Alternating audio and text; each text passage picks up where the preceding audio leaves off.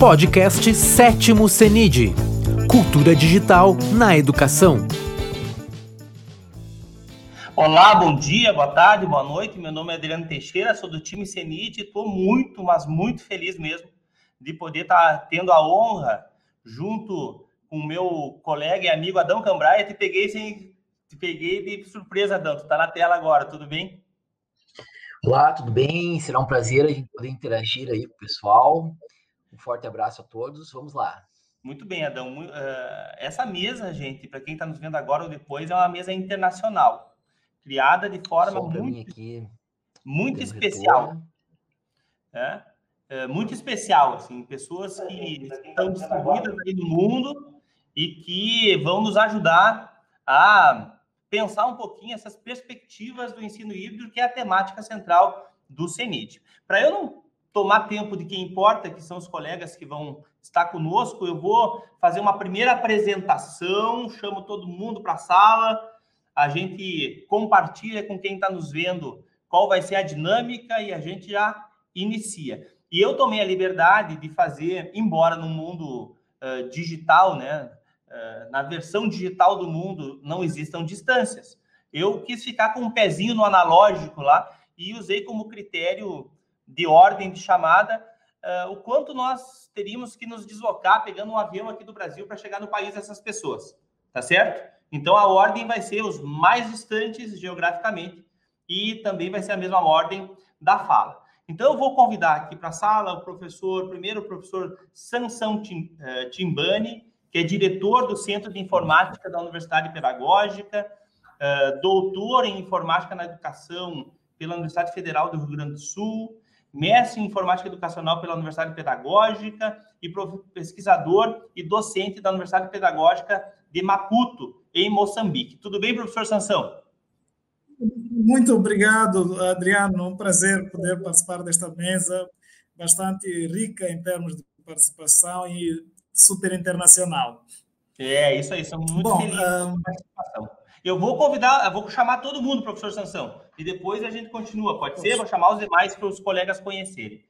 E essa pessoa que eu vou chamar agora, quero que os outros, os demais da mesa, não se sintam, por favor, enciumados, porque de fato o professor que eu vou chamar na sequência tem estado conosco aí uh, no CENID há bastante tempo, uh, nas outras edições passadas, né? Fizemos já várias parcerias de pesquisa entre as nossas universidades e eu vou convidar com muito prazer, fico muito feliz de tê-lo aqui, uh, especialmente o meu amigo, professor doutor Mário Piredo.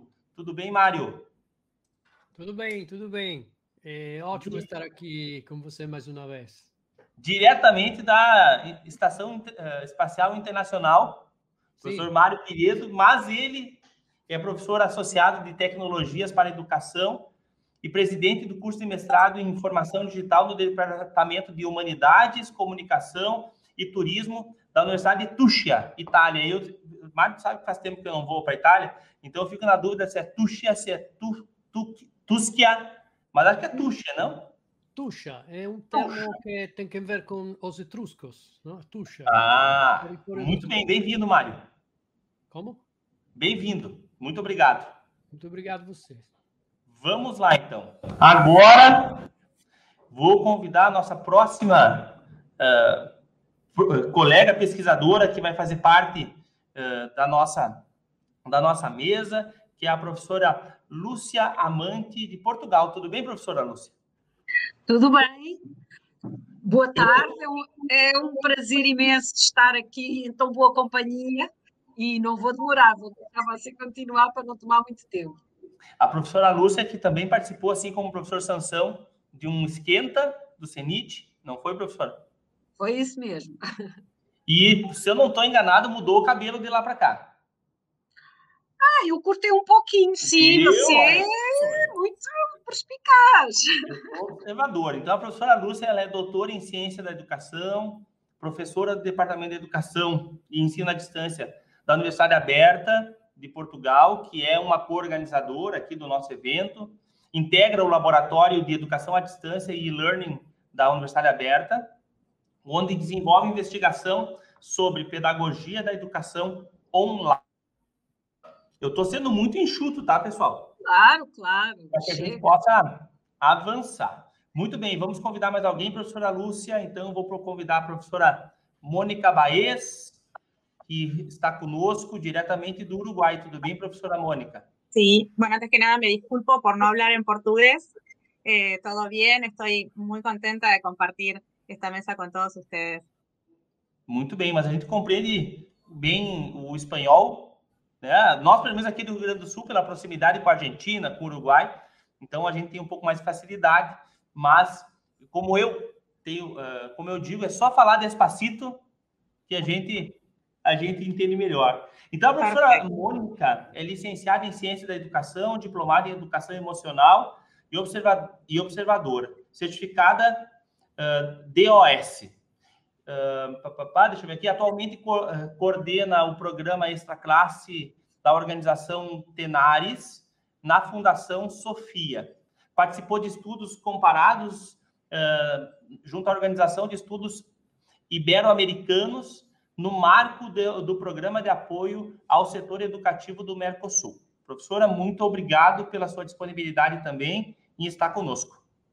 Muito obrigada. Ok. Vamos convidar agora Uh, a professora, eu acho que a professora Miriam caiu, vou esperar ela chegar. Temos uma convidada da Argentina, mas aí a gente a apresenta quando ela conseguir conectar novamente. E agora uh, quero convidar alguém que a gente admira muito aqui no Brasil, que tem feito um trabalho muito potente durante a sua trajetória acadêmica na área de informática educativa, sem dúvida alguma, junto com a professora Lilian Bassic, que fez parte, inclusive, do CENID é uma das pessoas que está sendo mais consultada, assim, né? Requisitada uh, quando a gente fala de ensino híbrido. Então, professor José Moran, aqui do Brasil, bem-vindo. Bem-vindo, obrigado. O professor José Moran, ele é pesquisador e mentor de projetos de transformação da educação básica superior, com foco em metodologias ativas, modelos híbridos, tec tecnologias digitais, aprendizagem uh, visível, uh, mentoria e projeto de vida. Implementou e gerenciou programas de ensino híbrido e de educação à distância. Para quem está nos vendo, pessoal, tem a professora ainda Miriam Southwell, da Argentina, que ela está buscando conectar aqui. Então, logo seja possível, a gente faz essa uh, apresentação dela. Já falei para vocês, o professor Adão está aqui, né? da comissão organizadora do CENID e vai estar conosco, então, ajudando a mediar esta mesa. O que, que nós combinamos, nós aqui, os colegas dos diferentes continentes presentes? Que a gente vai ter 10 minutinhos para cada um de nós, na mesma ordem da entrada da mesa, para cada um dos colegas falarem sobre essa perspectiva do ensino híbrido e no final da rodada, sempre nós vamos, para quem está nos vendo aí, para não pensar, ó, vai chover aqui em Passo para não pensar que nós somos mal educados, né, Adão? Foi solicitação dos colegas que a gente entrasse na sala, quando fechar os 10 minutos, para que a gente possa fechar a nossa fala e chamar os próximos colegas. Tudo bem? Tá, ninguém se arrependeu dessa nossa, dessa nossa, dessa nossa combinação? combinação. Então tá ah, bom. Tudo bem. Ok. Então, nós vamos começar com o professor Sansão. Eu vou retirar vocês da sala. Na sequência, a gente vai trazendo vocês. Professor Sansão, que fala mais de longe aí. Então, fique à vontade. De Moçambique. 10 minutos eu retorno, tá bom? Muito, muito obrigado mais uma vez. Boa tarde. Um, eu, não, eu não vou me uh, deter aos conceitos e, em relação a a Covid, a questão do ensino híbrido e a questão da pandemia. Na verdade, eh, esta conversa tem duas balizas. A primeira, a primeira é o momento efetivo eh, de surgimento ou do recrudescimento da pandemia, da Covid-19, depois todas as incertezas e depois uh, o segundo momento, que é o de uh, de convivência plena com, com a Covid, retoma das atividades e caminhando agora para, um, na perspectiva de que, o, que a pandemia esteja uh, estabilizada ou mais controlada e perceber como é que a, a educação, a escola uh, pode funcionar. Uh, eu começaria por dizer que em Moçambique, o, apesar de no mundo já ter se registrado bem antes, os finais do, do, do ano 2019 e bem início do, do ano 2020, em Moçambique o primeiro caso de Covid-19 foi reportado em março de, de, do ano 2020.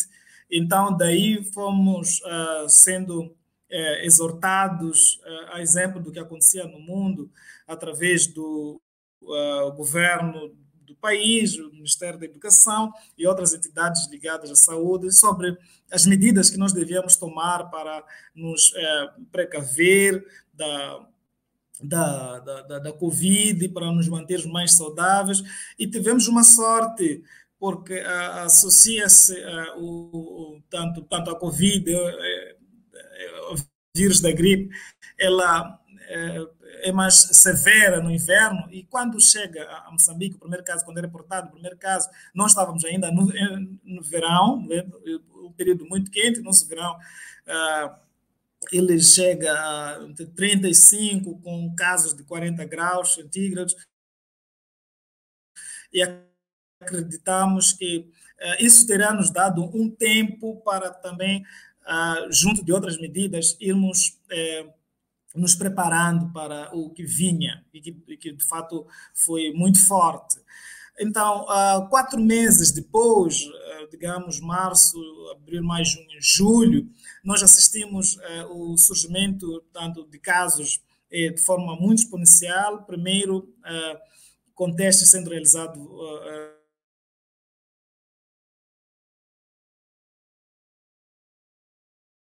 a nível central e depois eh, a escola ficou muito afetada. E o primeiro momento foi assim, de choque, de paralisação mesmo uh, das escolas, tanto o ensino em todo o subsistema, desde o pré-escolar até uh, ao ensino superior. Devo dizer que este pré-escolar do, do decreto uh, eh, do decreto 30 eh, de, para 2021 eh, de 26 de maio é que foi autorizada a retoma das atividades no ensino pré-escolar. Então, é só para termos uma ideia do quão isto afetou Portanto, esta situação afetou o, o, país, a educação, e com, eh, com que seriedade eh, o, o, governo orientou o, o, povo e as instituições a, a agir. Então, durante, tanto depois de, de um período de, de, muito fechamento, isolamento, houve um segundo momento em que retomamos as atividades, foram retomadas as atividades no setor da educação, uh, através de com, com, com foco na, na, possibilidade de realizar o ensino híbrido e este ensino híbrido uh, decorreu em diferentes formatos, não é, é através de uh, da telescola, da radioescola, uh, tanto combinação de momentos presenciais, muito poucos, e com esses momentos eh, à distância ou até e até online eh, em algumas instituições e com particular destaque para ah, o, as instituições que tutelam o subsistema de que realizam o subsistema de educação técnico profissional, do ensino superior e, e vocacional. Então, uh, tivemos essa situação em que passamos a usar uh, de forma combinada momentos presencial e momentos uh, à distância, online, com utilização de plataformas eletrônicas, como é o caso também aí incluídas redes sociais, o WhatsApp, o Facebook, o envio de, correspondência por e-mail, a entrega dos materiais eletrônicos aos eh, encarregados de educação, em particular nas escolas do ensino primário e ensino secundário, eh, em dispositivos de armazenamento, como flash drives, a, a entrega de materiais impressos, como apostilhas, Uh, tudo isso construiu estratégias para uh, levar a cabo este ensino, uh, tanto o ensino e, e, configurar a retoma faseada que foi decretada, instituída por um decreto uh, do Conselho de Ministros. E tudo isto uh, sendo comunicado, o Presidente da República se dirigindo à nação, comunicando o que os resultados e, e, as razões para determinados os posicionamentos que eram depois apresentados nesses decretos, que eram documentos, que são documentos que, que regulam e orientam a atividade eh, no país, no caso, no setor da educação também. Então, eh, em geral, a Covid-19 alterou a escola, já caminhando para o pós o pós o pós pandemia, alterou o ambiente escolar, reconfigurou a escola. Hoje eh, nós encontramos nas escolas que já tinham sistema de lava bacias para lavar as mãos, para higienização então foram, digamos que foram reabilitadas, tiveram uma nova roupagem. São os que não tinham esse sistema tiveram que colocar nos diferentes acessos pontos para a lavagem das mãos. acontece uma higienização, uma pulverização das salas e dos ambientes de forma constante. a forma como as pessoas eh, eh, lidam com a questão das orientações da biossegurança, o distanciamento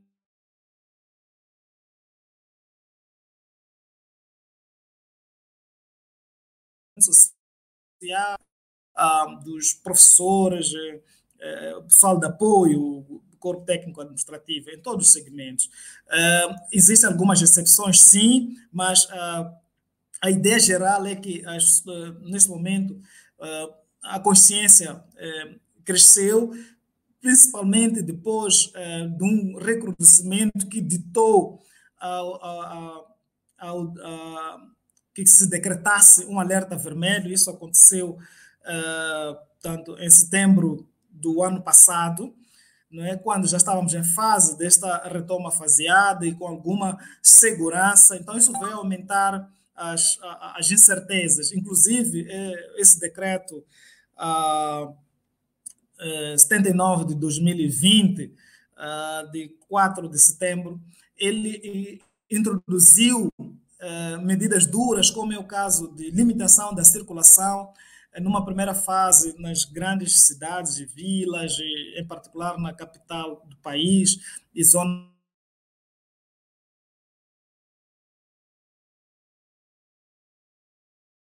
na metropolitana, 9 da noite, depois passou para 10 da noite. Isso teve implicações muito sérias em relação aos funcionários que trabalhassem no período de noite ou aqueles que trabalhassem é, distante do, dos seus locais de residência em relação à possibilidade de é, a pegar um transporte de regresso, de regresso a casa. Ah, então, isso veio a complicar muito. Mas depois nós ah, é, recebemos, uh, quero acreditar que foi por intervenção, pela colaboração da sociedade, que, e, e, combinado com outras medidas, como é o caso da utilização da imunização por meio de vacinas, o caso de,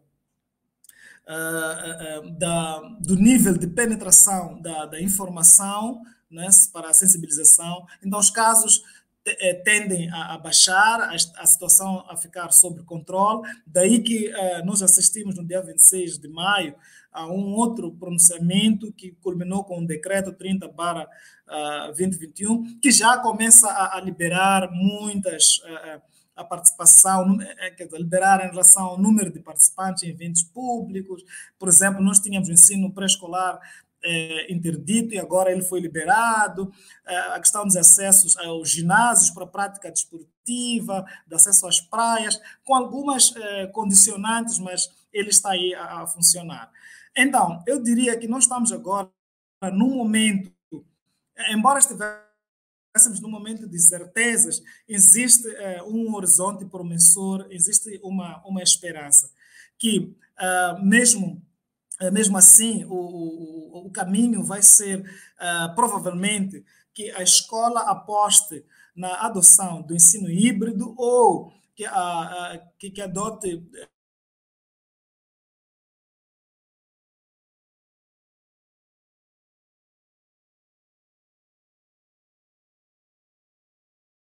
outras modalidades, mas que privilegiem trabalhos ou uma forma de trabalho uh, de vez em quando vou ensinando meu sinal, que coloque o, centro de, o aluno no centro de, de, aprendizagem. Isso pode ser conseguido por meio de eh, colocação de perguntas instigadoras, colocação de trabalhos em equipe, trabalhos em grupos que estimulam a colaboração, a cooperação, mas mais, uh, mais voltados para que o aluno possa desenvolver autonomia. Neste momento, quer dizer que tanto a escola, através do setor pedagógico, dos professores, uh, e a família, a sociedade, os pais encarregados de educação, uh, devem caminhar juntos no sentido de, uh, de que as atividades que forem desenvolvidas, elas, no, em relação a, ao ensinar a aprender, elas permitam que o aluno possa desenvolver a autonomia, a autonomia e responsabilidade na condução do seu processo de ensinar a aprender. Significa que, apesar de nós termos esta dificuldade hoje, amanhã nós poderemos ter ganhos muito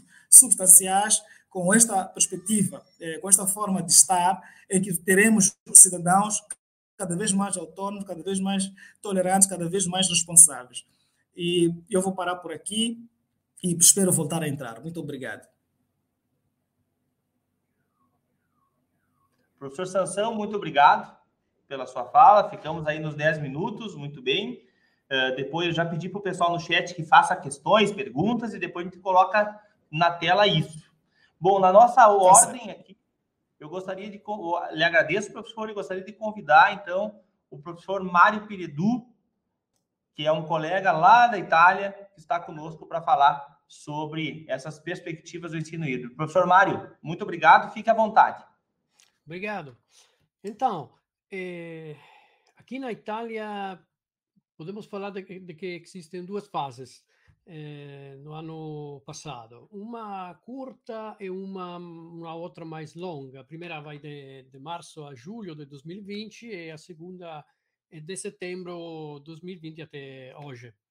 E o que passou em março é o que sabemos, que a escola de, de repente se viu vivendo em plataformas, é uma realidade sem precedentes, e mais, eh, mais para a escola de, do que para a universidade, não? E Estamos falando de ensino híbrido. Aqui se falou uh, por uh, muitos meses de eh, DAD, DAD, eh, didática à distância, seria ensino à distância.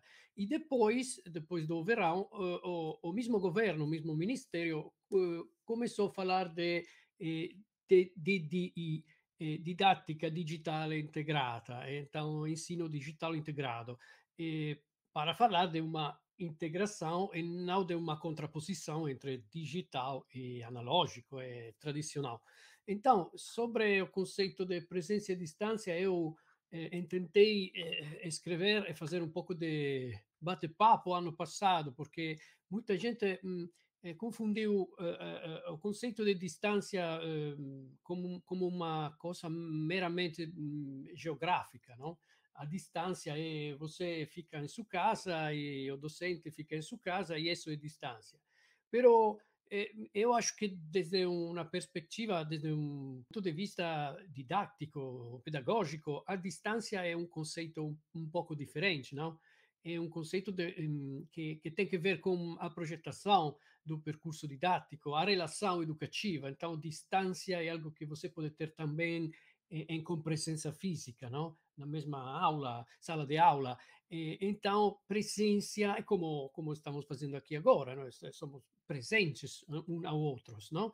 Então, presença e distância é um, algo que eu acho que é, é melhor, como fez o governo, falar de didática digital integrada, porque ensino à distância é um pouco ambíguo, não?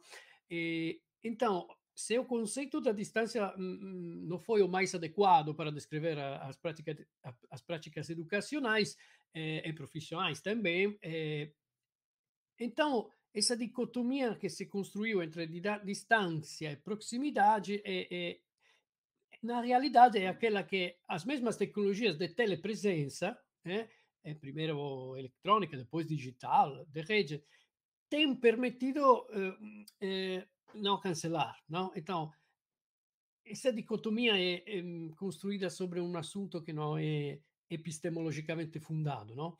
Então, de, um ponto de vista metodológico, eu acho que é, é algo que, que se pode superar, não? ultrapassar. Então, com, com uma base nesses ma mal-entendidos conceituais, é, se construíram categorias inadequadas. Não? Então, falamos de pragmaticamente do que passou. Hum, na escola italiana, é, muitas vezes as mesmas reformas não, para hum, é, capacitação dos usos dos meios digitais na escola, etc., hum, foram, têm sido, resultaram numa mera Hum, atualização de, de informática, de, hum, não de competências metodológicas, não, não de aprofundamento de aspectos metodológicos específicos, não? conectados a diferentes ecossistemas de comunicação, etc. Então, eh, o quadro eh, material, sociotecnológico, antropológico mesmo, no qual o nosso modelo de escola se formou e cresceu? Eh, mudou ao, longo do tempo. Ehm, então, mudaram os modos, os tempos, os, os espaços de produção e reprodução do conhecimento. E a escola não sempre está eh, no mesmo ponto da sociedade, como se a sociedade eh, está um pouco mais eh, aqui e a escola um pouco mais atrás. Então, um olhar atento às experiências de ensino emergencial que temos eh, eh, aqui na Itália eh, foram eh, sobretudo emergenciais, não? de março de 2020, mas até o final do ano, um olhar atento nos mostra de que, apesar de uma geral, eh, geral desorganização, eh, tem dois aspectos importantes, cruciais. para mim, é o, o, o, conhecido problema da, do despreparo generalizado, que não é só técnico, eh, sino também metodológico, eh, de muitos eh, profissionais que trabalham na escola, e, apesar disso, uma vontade forte de alimentar ehm, a dimensão crucial da relação educativa, hm, em um contexto que era de hm, forte instabilidade psicológica e, e emocional não? E, para alunos, famílias, docentes também. E, e ter insistido eh, na centralidade da, da relação educativa eh, foi muito bom, porque eh, tem gente que pedia o encerramento do ano letivo, no? em março, e, e coisas assim, pela mesma impossibilidade de proximidade física. Mas isso, mh, ter insistido na relação educativa mostrou como eh, uma didática de proximidade e, era possível. É? E, então, na emergência, a gente construiu uh, relações também. E, graças às formas de presença online é? e socialidades mediadas pela infraestrutura de rede. E, então, o que defini, foi, hum, para mim, indevidamente definido DAD, eh, didática à distância, ou educação à distância, ou ensino à distância, tem sido, na verdade, como um, para muitos alunos e professores, é, é, é parte importante do que um, lhes tem permitido uh, não vivenciar formas de, de ausência não? ou distanciamento social, etc. Nos últimos meses, o que passou? É, então, desde setembro, é, podemos falar de que o Ministério, o governo, não tem trabalhado bem no combate à epidemia e, e desde o ponto de vista pedagógico também, eh, porque não tem combatido suficientemente a propagação do vírus, eh, se gastou muito para comprar, por exemplo, bancos móveis eh, não? sobre rodízios, mas isso foi hum, tem feito nos meses em que as escolas estavam parcialmente fechadas, então as pessoas não puderam utilizar esses bancos. E, em lugar de mm, gastar sobre eh, segurança nas escolas e infraestrutura, não? Eh, o, que, mm, o que passou é que eh, agora, depois de um ano de crise eh, econômica muito difícil, a Itália apresentou à Europa, eh, não sei se mm, vocês sabem que a Europa eh, tem um plano europeu de, de recuperação, não? então eh, cada país tem que entregar um plano nacional. A, a, Itália entregou um plano nacional de recuperação e resiliência em que escreveu um, sobre que eh, eh, escreveu um investimento sobre a escola que chama 4.0. Eu não gosto dessas definições, mas bom, que chama Escolas Inovadoras, eh, novas salas de aulas e laboratórios.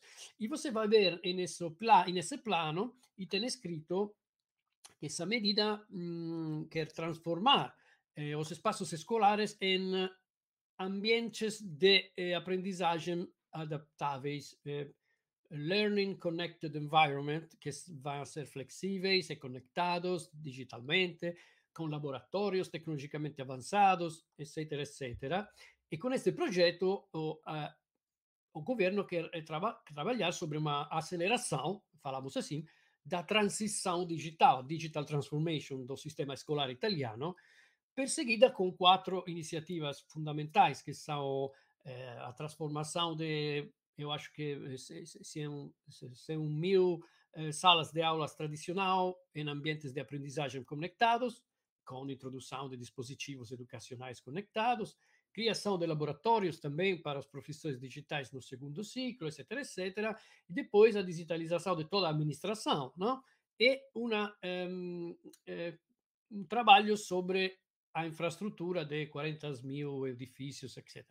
Então, este plano foi aprovado para a União Europeia. Agora, eu acho que muito dinheiro vai ser gastado sobre esse tipo de, de infraestrutura e, de, eu espero que se vá trabalhar também sobre a formação metodológica dos docentes, porque o que faltou muito também na universidade, que eh, resistiu um pouco melhor em respeito às escolas, eh, a, a, a, emergência do ano passado, mas eh, muitos docentes não têm eh, competências hum, didáticas e metodológicas adequadas também para, eh, para trabalhar em eh, cursos online. Eh, para muita gente foi uma coisa nova, inédita, sem precedentes. Então, eu acho e espero que vão a trabalhar sobre a formação também. Não sei se superei 10 minutos, mas. 10 minutos exatamente, Mário. Foi. Tu é italiano, mas foste britânico agora. Ok, suíço. Suíço, isso aí. Muito obrigado. Eu não sei, Mário, tu finalizasse. Sim, sim, sim. Muito obrigado pela tua participação, então. Uh, nós vamos convidar, então, agora para chegar para cá. A gente estava em Moçambique, agora fomos para a Itália, e agora, então, eu convido a professora Lúcia Amante, lá de Portugal, para poder fazer a sua fala. Muito obrigado pela participação, professora. Fechado o seu áudio, Pro. Obrigada eu, Adriano, mais uma vez. É, é um prazer estar aqui. Cumprimento todos e todas.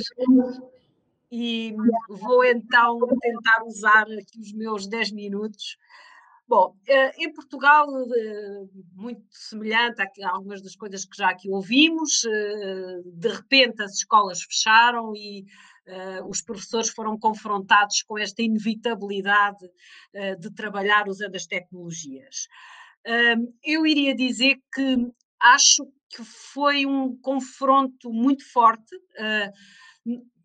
A pandemia veio, veio trazer à luz uma série de questões, designadamente a, questão da utilização das tecnologias na escola, uh, e percebeu-se que, de facto, as escolas uh, estavam pouco preparadas para usar as tecnologias e veio trazer também à tona um conjunto de desigualdades digitais que existem e que se tornaram muito mais evidentes porque parte dos, dos alunos não podiam atender uh, ao ensino usando tecnologias digitais, pura e simplesmente, ou porque não tinham ligação à internet, ou porque não tinham computadores, e, portanto, veio evidenciar uh, todas essas desigualdades e mostrar como a desigualdade digital uh, é um sinónimo de desigualdade e de acesso uh, à educação.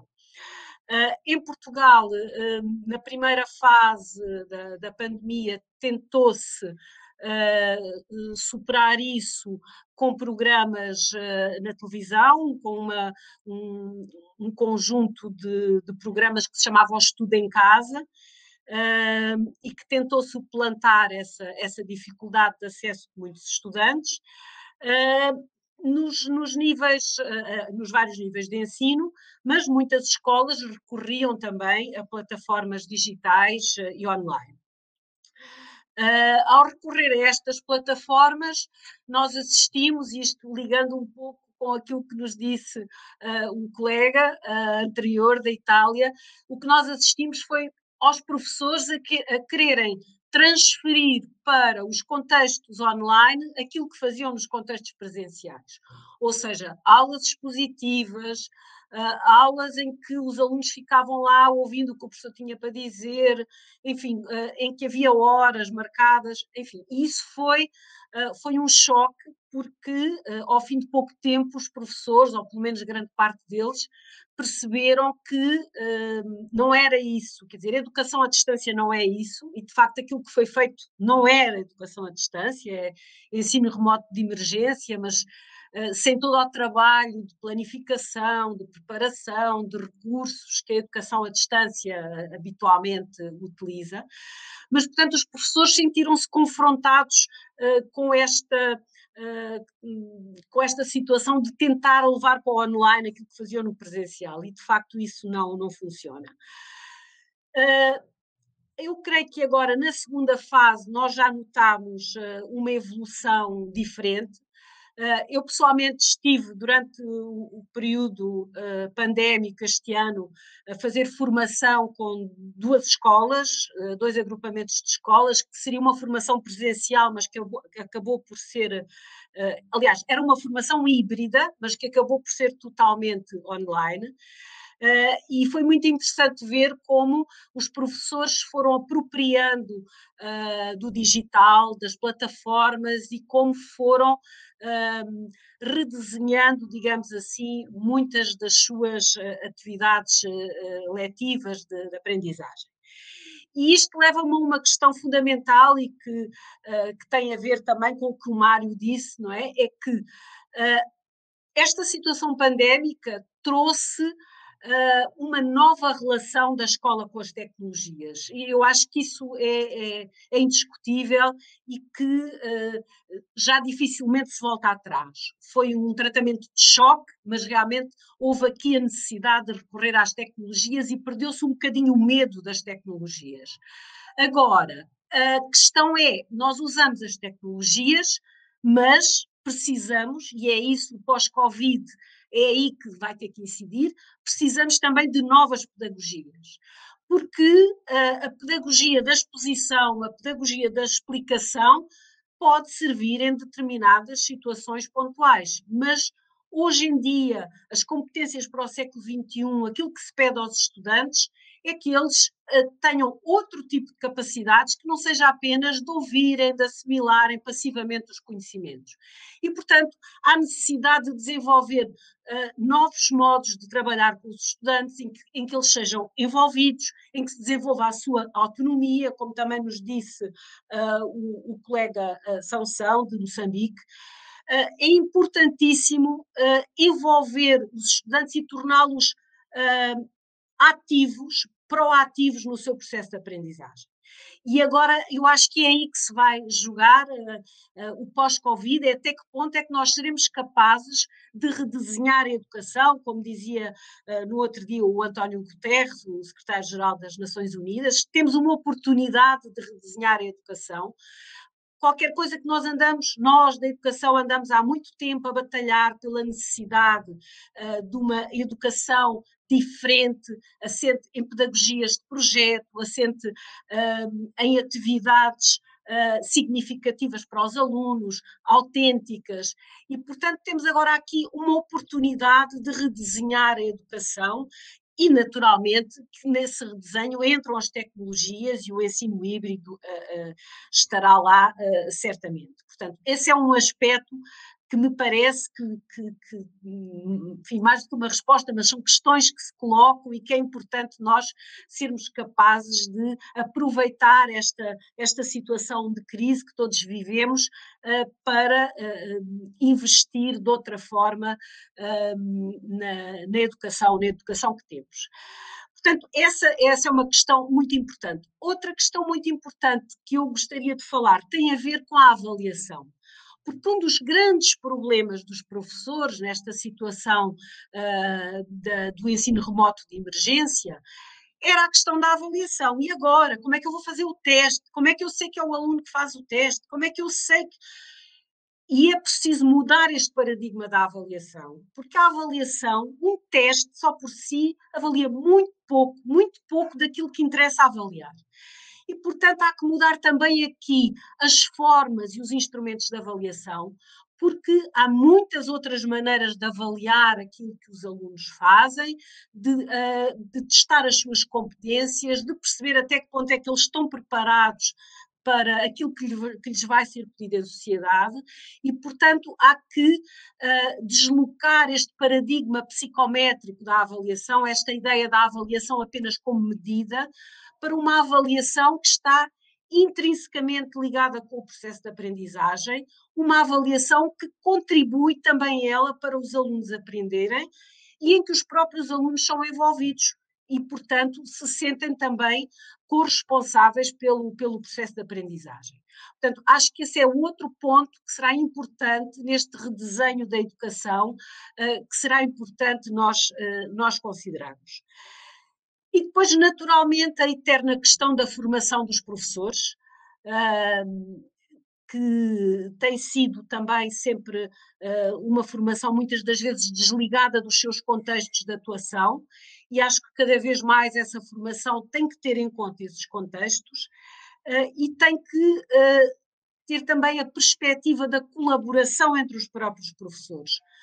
Os professores trabalham pouco em equipa, Uh, e hoje sabemos uh, o poder que a, que a colaboração tem, uh, o poder das redes, mas o poder da colaboração entre os próprios professores, porque isso potencia as suas, as suas atividades, potencia a sua capacidade pedagógica. Nestas duas oficinas que tive a oportunidade de acompanhar ao longo eh, portanto, começámos em novembro e terminámos agora, em maio, estas oficinas de, de formação, com dois agrupamentos de escolas aqui em Portugal. Foi muito interessante ver no final a avaliação que os formandos fizeram de toda esta experiência uh, e em que uh, muitas, muitos deles desenvolveram trabalhos completamente diferentes com os seus alunos, uh, avaliando os seus alunos, para além do teste, outras formas de avaliação, e como também chegaram à conclusão que havia determinado tipo de trabalhos que era que resultavam melhor e que eram mais fáceis de conduzir quando não se estava uh, em presença na sala de aula e quando havia esta possibilidade de interagir através das tecnologias. E outro aspecto que valorizaram imenso foi uh, precisamente a capacidade de trabalharem entre eles em equipa uh, mobilizando e trocando experiências que os levaram a conseguir fazer uh, experiências e, e, atividades com os seus alunos extremamente interessantes. O Adriano já voltou, portanto, está na hora de eu terminar também. Uh, muito obrigada e espero que possamos depois ter um debate para continuarmos aqui a, a nossa troca de ideias. Até já. Muito bem, obrigado, professora Lúcia, pela sua compreensão da minha presença, que não é para lhe interromper, mas para a gente manter aqui a, o fluxo. Né? A gente vai ter logo na sequência, e até vou sugerir para o Adão, que depois vai assumir aqui a mediação, gente pode fazer uma segunda rodada com todo mundo na tela, assim, com elementos que a gente possa ir trazendo, e aí a gente vai, vai fazendo essa discussão. Professora Lúcia, muito obrigado. De nada, obrigada eu.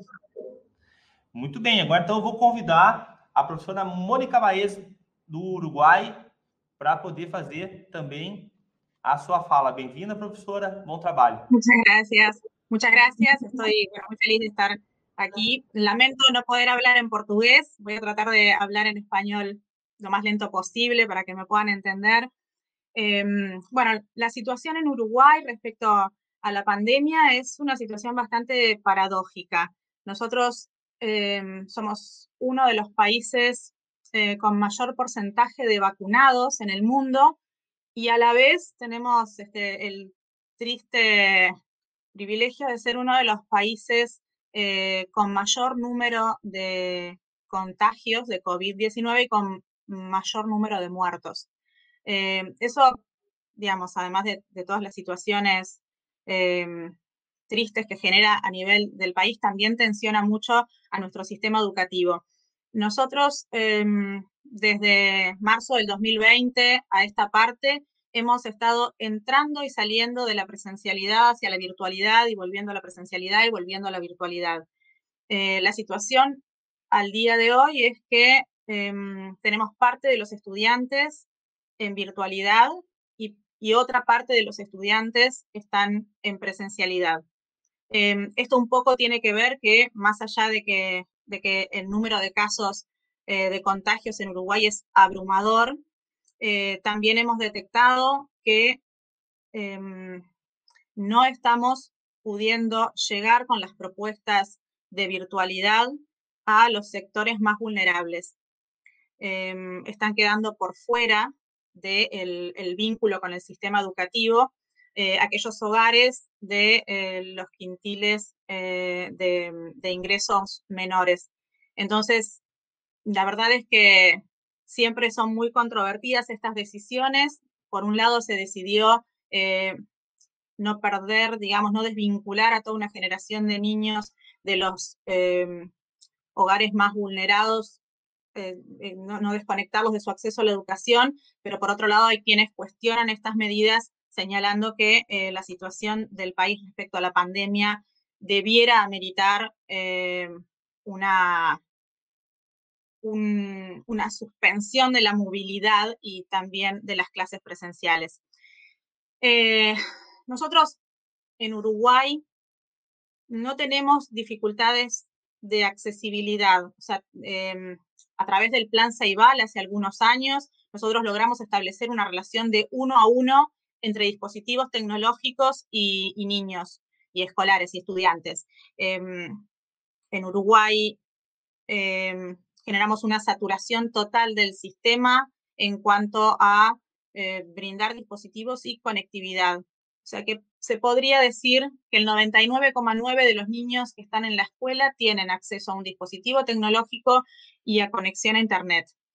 Eh, sin embargo, eh, eso mm, ya hemos visto que no garantiza que el acceso se dé, o sea, la disponibilidad de recursos tecnológicos no garantiza em, el contacto, el vínculo con, la institución escolar.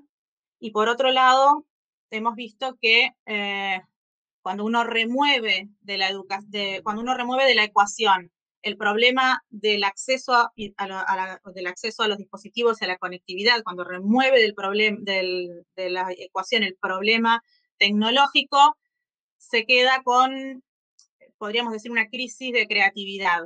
Eh, nosotros tenemos todos los recursos a disposición y hay algunos docentes que aún no saben qué hacer con todo eso. Em, nos sucede que algunos docentes con todos estos recursos disponibles como que caen en, un, en una suerte de eh, síndrome de usted. Este síndrome que acuñó un sociólogo argentino llamado Horacio Godoy, que hace referencia a, eh, a realizar, a hacer usos subdesarrollados de tecnologías desarrolladas.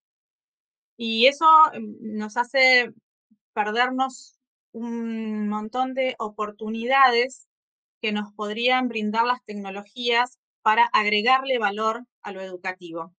Eh, entonces, en algunos casos lo que, lo que vemos que ocurre es que eh, la tecnología se utiliza para emular la presencialidad a través de otro medio. Entonces, em, eh, como que intentamos replicar procesos que se dan en el aula en la pantalla. Y, algunos docentes pierden de vista que, eh, o, algunos docentes entienden que la educación en pandemia lo único que exige es ese cambio de medio. Bueno, no puedo estar en el aula, no puedo tener contacto presencial con mis estudiantes, entonces lo que hago es lo mismo que hacía antes, pero ahora en un... Y, pierden de vista que la educación en pandemia y cuando trabajamos en entornos virtuales, lo que necesitamos es un cambio metodológico, eh, pensar nuevos formatos de lo educativo y, realizar un, cambio de paradigma, no solo un cambio de medio. Em, una de las cosas que a nosotros la pandemia nos permitió ver, nos permitió visualizar eh, a través de la, de la, pantalla es que mm, em, nos permitió tomar contacto con las fortalezas y las debilidades que tiene nuestro sistema educativo. O sea, nos permitió ver docentes muy, muy creativos que usaban la tecnología de forma muy asertiva, que la, cruzaban, la atravesaban con metodologías como la metodología del aprendizaje basado en proyectos, que, mm, que, ponían en el centro al estudiante y al aprendizaje, que, mm, explotaban eh, la, situación em, y la aprovechaban en clave de oportunidad. Y también eh, vimos otros ejemplos donde la, irrupción de la tecnología a otros los dejaba un poco en evidencia y, y, sobre todo dejaba en evidencia que no entendían que los nuevos escenarios demandaban un cambio de rol. Em, bueno, pandemia mediante o sin pandemia, en realidad este, la educación del siglo XXI demanda eh, el desarrollo de nuevas competencias y el, y, el, posicionarse en otro, en otro rol. Lo que hizo la pandemia sí fue hacer eso mucho más evidente. Entonces, em, em, este, este, este, nuevo rol que nos estaba exigiendo este espacio em, requería un docente que fuera mediador entre los contenidos, la tecnología, el proceso, que, pudiera ser capaz de diseñar eh, experiencias de aprendizaje, que, que desarrollara en los estudiantes la capacidad de relacionarse de forma asertiva con la, con la no solo con la información, con la información y con la tecnología, de forma crítica, que un, docente que fuera capaz de ayudar al estudiante a validar la calidad de la información y a validar las fuentes de la información, que le permitiera al estudiante em, darse cuenta que un artículo de una publicación científica, eh, en términos académicos, tiene más valor que la opinión de un influencer en un blog. Em, que aunque parezca muy loco, muchas veces eso, esa conexión el estudiante necesita del docente para que, lo ayude a, resolverla. Y, también un docente que pueda correrse de, eh, del lugar de, competir con Google como canal de acceso a la información eh, y que pueda posicionarse en, ese, en, ese, otro, en ese otro lugar.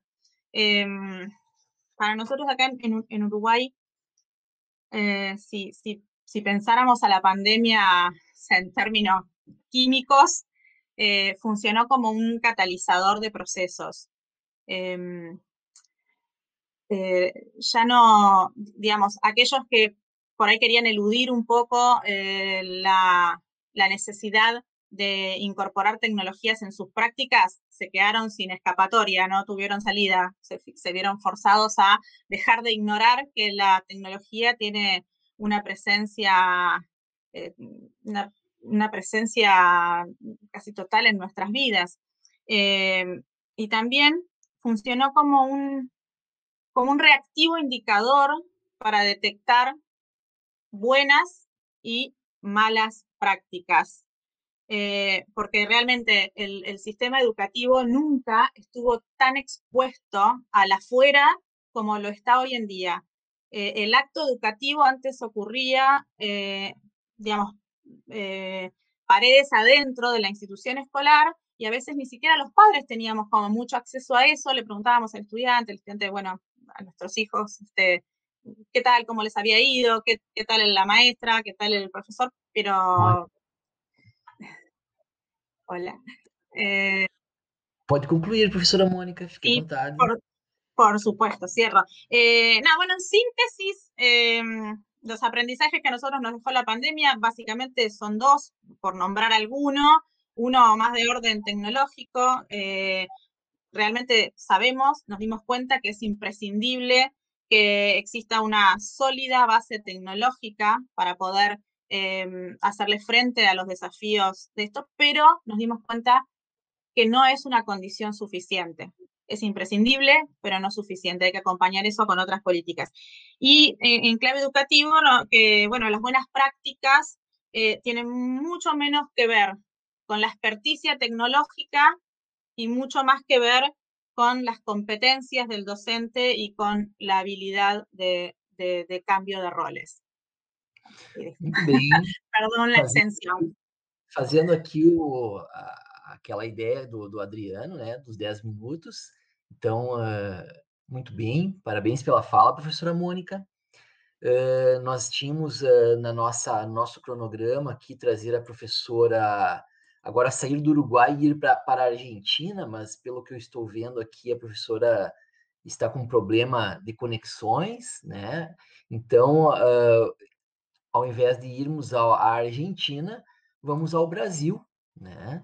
Vamos chamar agora o professor, então, José Moran. José Moran, né, que, que vai contribuir conosco com, a próximo, com os próximos 10 minutos de fala. Pode ser? Pode ser. Ok. Bom dia, bom dia, Adão, bom dia a todos. É um prazer estar aqui com vocês, eh, aqui do Brasil e, meus colegas assim de vários países. Eh, eh, se algo mudou neste momento, essas possibilidades de, de, de, troca, de poder estarmos juntos, pessoas de diversos lugares, compartilhar. Então, há, há muitas possibilidades que a gente vê na, aqui daqui para frente de das instituições trabalharem mais juntas, os professores se unirem mais, os estudantes poderem participar em projetos de diversos também países. Então essa questão da internacionalização também me parece importante. Eu vou para não ultrapassar meu tempo, eu fiz duas eh, Estou colocando assim duas janelas, deixa eu ver se eu. Eu, estava, eu, eu tinha já preparado, deixa eu ver se eu consigo é, rapidamente encontrá-la. Eu, ok. É, aqui está. Desculpem, eu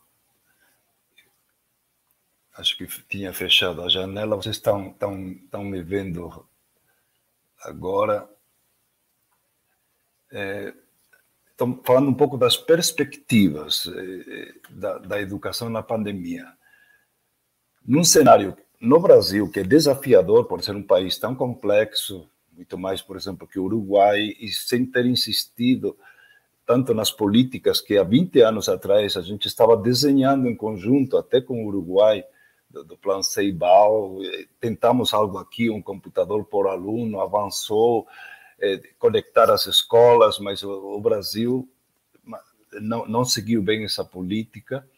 Mas, de qualquer forma, é, nós temos, nesse período tão extraordinário, a, a possibilidade de ver. Assim, eu acompanhei muitos professores de todas as áreas, da educação básica pública, particular, do ensino superior, é, tenho conversado e vindo como eles estão experimentando, né, e todos vivemos diversas formas de aprender, de trabalhar, de interagir.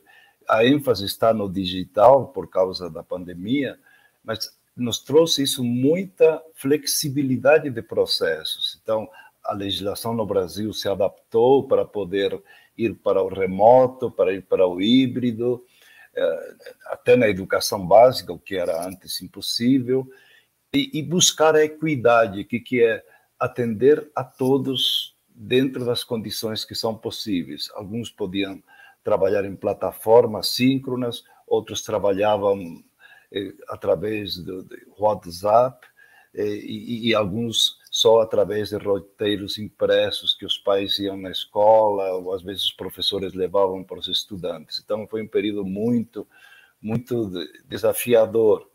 É, houve avanços já vinha um movimento forte no Brasil de trabalhar com metodologias ativas, mas houve avanços nas competências digitais. Está claro, entre março e agora, muitos, mas muitos professores e, e, muitos estudantes também que não sabiam aprender online, sabiam usar as tecnologias, eles avançaram muito. É, isso está, está claro nos depoimentos, apesar de que sabemos que esse avanço não foi igual. Avanços também em modelos híbridos, em pensar em, em como trabalhar simultaneamente alguns alunos em sala de aula e outros online, ou trabalhar alternadamente, alguns alunos no presencial e outros no, no, no digital, mudando a, as formas de, de, ensinar e com bastante criatividade de muitos, muitos colégios é, é, dentro desta, deste cenário, com contradições. A gente sabe que isso aqui não é uniforme. Se eu quisesse contar o que não funcionou, teria eh, esse olhar também. Eh, se quisesse destacar só o que funcionou, tenho inúmeros exemplos. Então, há avanços dentro de uma tremenda desigualdade e, e, e esse é o grande, grande problema.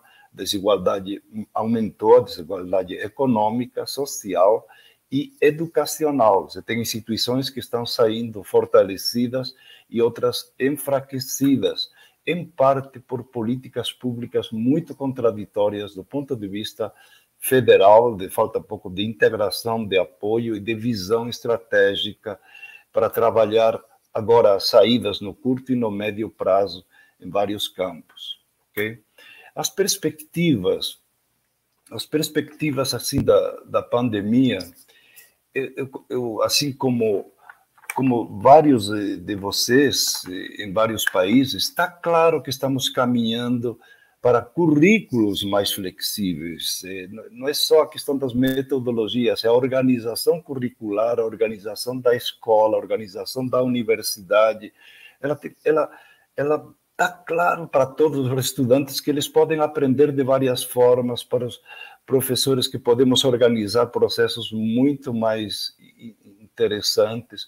Então, a ideia da flexibilidade é chave e vai, vai trazer-nos nesses próximos anos assim, bastante soluções muito diferentes a que estávamos acostumados. Então, é, o, o aluno aprendeu que não precisa ir para uma sala de aula necessariamente para que aconteçam aprendizagens interessantes. Então, é, eu, eu, eu vi assim, testemunhos de alguns estudantes agora, quando voltam parcialmente para a escola, no caso do Brasil, que cobravam do professor assim, professor, você no online era mais interessante do que agora no presencial, no sentido, não mude, você era muito mais participativo, nós queremos essa participação também agora a ideia da multimodalidade significa de propostas diferentes para diversos tipos de grupos. Então, é, sempre dentro dessa ideia da flexibilidade, teremos que ser muito criativos. É, o que falavam de redesenhar a educação, da grande oportunidade de, da, da Lúcia, está claro aqui. É, então, e, e, criar uma integração maior de, entre, entre áreas de, de conhecimento, entre professores, as metodologias, espaços, maior vínculo com a sociedade. Então, um currículo que está organizado muito na educação básica, mais em contato com as famílias, que elas perceberam que podiam eh, participar agora, contribuir, e com as organizações, tanto econômicas como sociais. Então, uma universidade e escola muito mais aberto, em contato com o mundo, mais coparticipativa, trabalhando com projetos reais, com incorporação ampla do digital, como, como a sociedade vai fazer com tudo. Mas cada instituição tem sua cultura, tem seu perfil. Há instituições que são mais rápidas, outras são mais lentas. Há algumas que ainda estão muito centradas em conteúdos e outras mais em competências.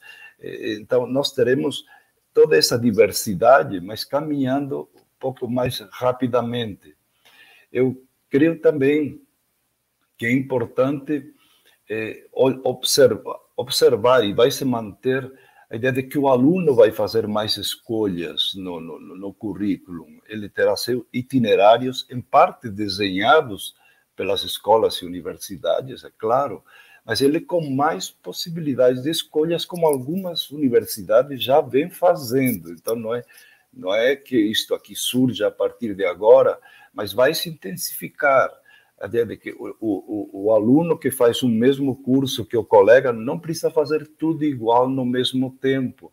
Isso, isso está claro com apoio de plataformas que vão adaptativas no sentido que elas elas vão um pouco acompanhando o perfil de cada um e dando para os docentes e para a instituição onde está esse aluno, o que, que ele já fez, o que, que ele domina? E o que, que ele precisa enfatizar de acordo com seus interesses, expectativas e o currículo previsto.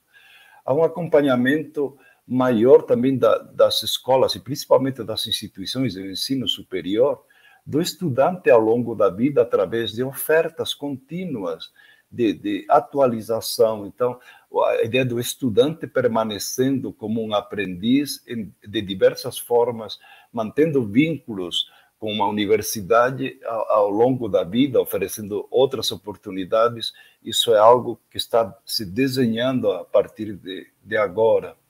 Ah, o aluno aprendendo individualmente, depois intensamente em grupo, com projetos reais, aprendizagem, serviço, contribuindo para a melhoria da sociedade, resolvendo problemas reais dentro destes currículos mais flexíveis. Está claro esse caminho. É, temos que ver um pouco como fazê-lo com tantas possibilidades. E há uma maior importância da mentoria, do professor que orienta, que orienta um pouco o projeto de vida, as perspectivas profissionais. Então, o papel docente, ele, ele ele é muito mais complexo a partir de agora, é muito mais criativo, muito mais interessante. E para não tomar mais tempo, assim, termino ah, falando um pouco da diversidade.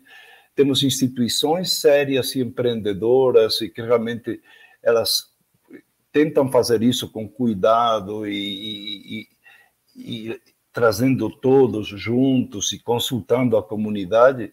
E no Brasil também temos muitas instituições pouco comprometidas com esta transformação, aí muito assim eh, tradicionais, muito assim focadas um pouco na eh, um pouco no que já conhecemos.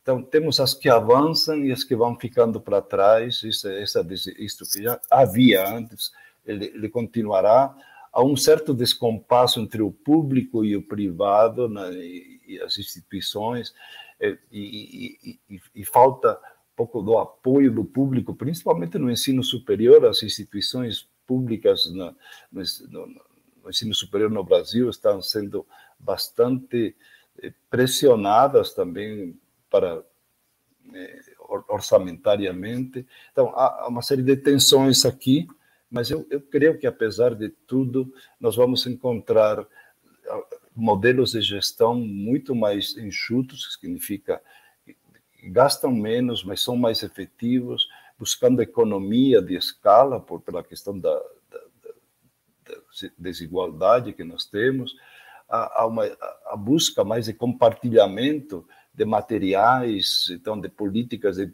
disponibilizar para a educação esses materiais digitais, para, para todos, compartilhamento também de recursos humanos, de docentes, fazendo, eh, assim, trabalhando mais juntos em alguns currículos, compartilhamento de recursos tecnológicos, de plataformas. Então, no Brasil, há algum movimento de alguns grupos que se organizam em consórcios, consórcios eh, de, de tudo isso que nós estamos falando, também de metodologias de, de, de apoio há, há um grande movimento de fusões na, na, educação básica no Brasil, assim como já houve no ensino superior, mas também se mantém no ensino superior aquisições, principalmente de, de grupos menores.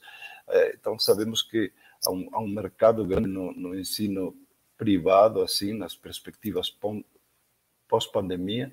E termino falando um pouco dessas escolas digitais de verdade, que na verdade não é, tudo começa a se integrar com tudo, é, plataformas mais inteligentes, acompanhando cada estudante, laboratórios virtuais eh, avançados, e, a busca de novos nichos, novos mercados, novos formatos, cursos pequenos que certificam, eh, formações muito mais intensivas, de curto prazo, bootcamps, multicertificações. Então, há uma perspectiva grande aqui de encontrar novos caminhos, eh, apesar de toda essa desigualdade.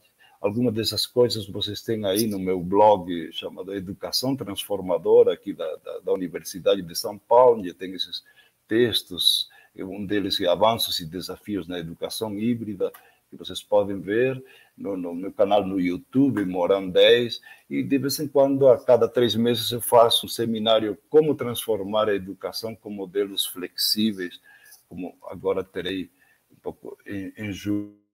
Então, eu quero é, parar um pouco a apresentação, porque já passou o meu tempo, mas são muitas, muitas questões, assim, eu vejo com um certo otimismo, apesar da, do, da, do cenário de desigualdade, de pobreza, e mas, é, é, o brasileiro é muito criativo e teremos grandes possibilidades de avançar daqui para frente.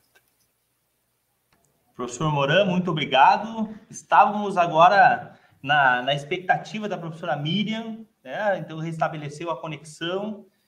Eu vou, vou agradeço, professora, vou remover da tela para poder convidar, então, a professora okay. Miriam para estar conosco. Professora Miriam Saltwell, tudo bem?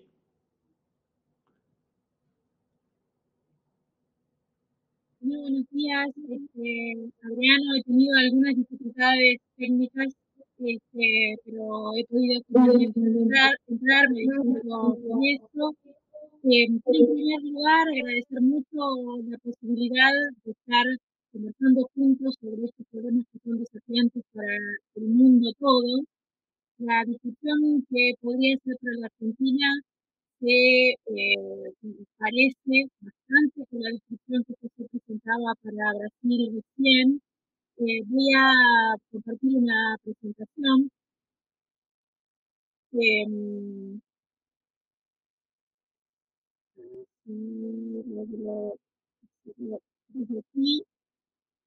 Professora Miriam, enquanto você compartilha, eu quero te apresentar, que eu acabei não apresentando antes, não estava esperando. Enquanto você compartilha a tela, a professora Miriam, ela é doutora por departamento do governo da, da Universidade de Essex, da Inglaterra.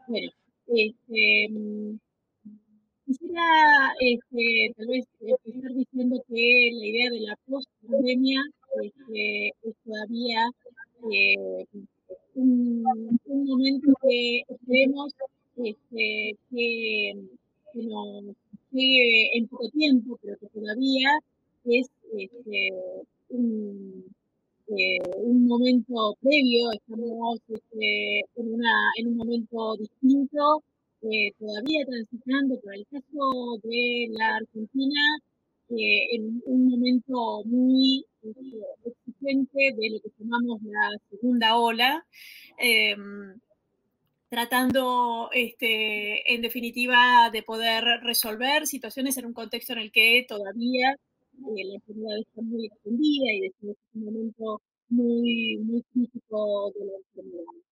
En ese contexto quisiera presentar primeramente algunas de las acciones que se vienen llevando eh, desde un área que tengo a mi cargo en este momento, que es la que a la escuela secundaria en cine medio de la provincia de Buenos Aires, que representa la provincia de Buenos Aires el 40% de la población argentina. Em, entonces, en este contexto de pandemia, este, se ha planteado efectivamente cómo llegar a continuar en la enseñanza eh, para la población en sus distintas características, en el soporte digital, pero también en el soporte en papel, y de un modo de poder generar este, una mm, este, consolidación efectivamente de ese derecho este, a la educación a pesar de las grandes dificultades que el contexto este, plantea. Y sin lugar a dudas, pensar en el trabajo con este contexto tiene que ver con, eh, con transformar las desigualdades propias de las sociedades, pero también interrumpir, modificar eh, aquellos aspectos en los que la escuela produce una desigualdad superior, como las decisiones vinculadas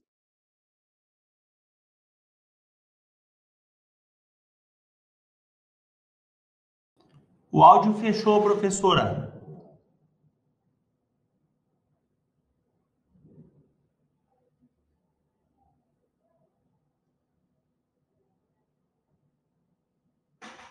Tá fechado ainda. Eu não consigo abrir daqui.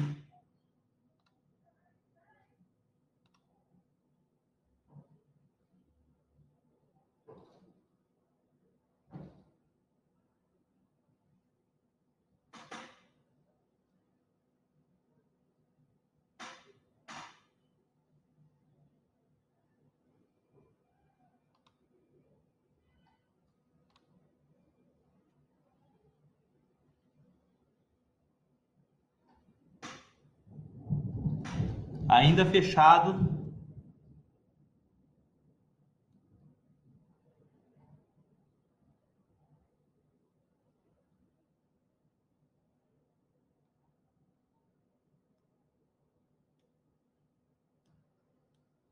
Bem embaixo da tela tem um botãozinho escrito mute ali, é esse aí que tem que desclicar.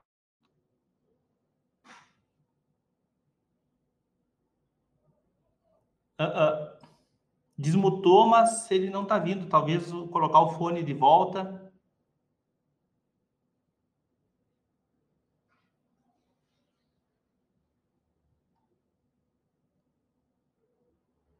O áudio não veio ainda, professora. Está desmutado, mas o volume não tem volume aqui. Você estava com fone de ouvido? Talvez recolocar.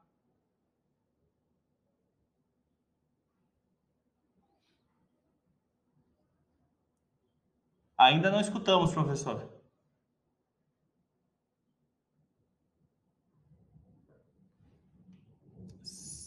Sem áudio ainda.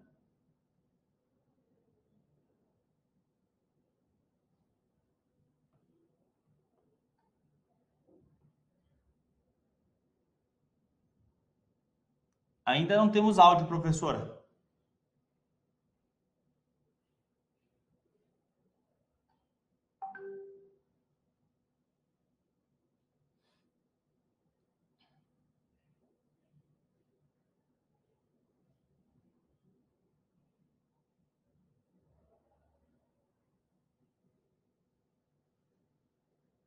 Não. Acho que deve ser o.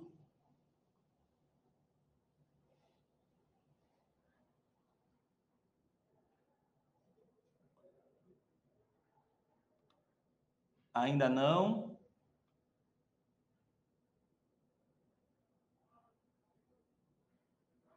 Talvez colocar um fone de ouvido pro. Daí ele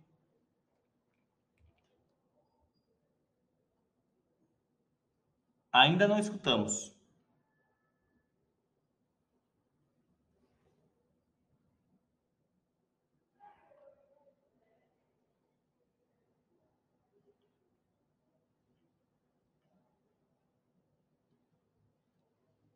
Nós temos aqui no Brasil um apresentador, para os colegas que estão nos escutando aqui, que tem uma frase, agora até se aposentou, tem uma frase muito conhecida, quem quem sabe faz ao vivo, ou seja, ao vivo tem essas questões aí técnicas que às vezes acontecem, né? Vamos ver se a professora consegue restabelecer o, o áudio dela. Para a gente poder avançar. Daqui a pouquinho a gente já volta todo mundo para a tela. Tem uma pergunta aqui para todo mundo. A gente pode fazer uma rodada aí de conversa sobre. Enquanto a professora, a professora Miriam, vamos ver. Vamos ver, professora, se o áudio veio.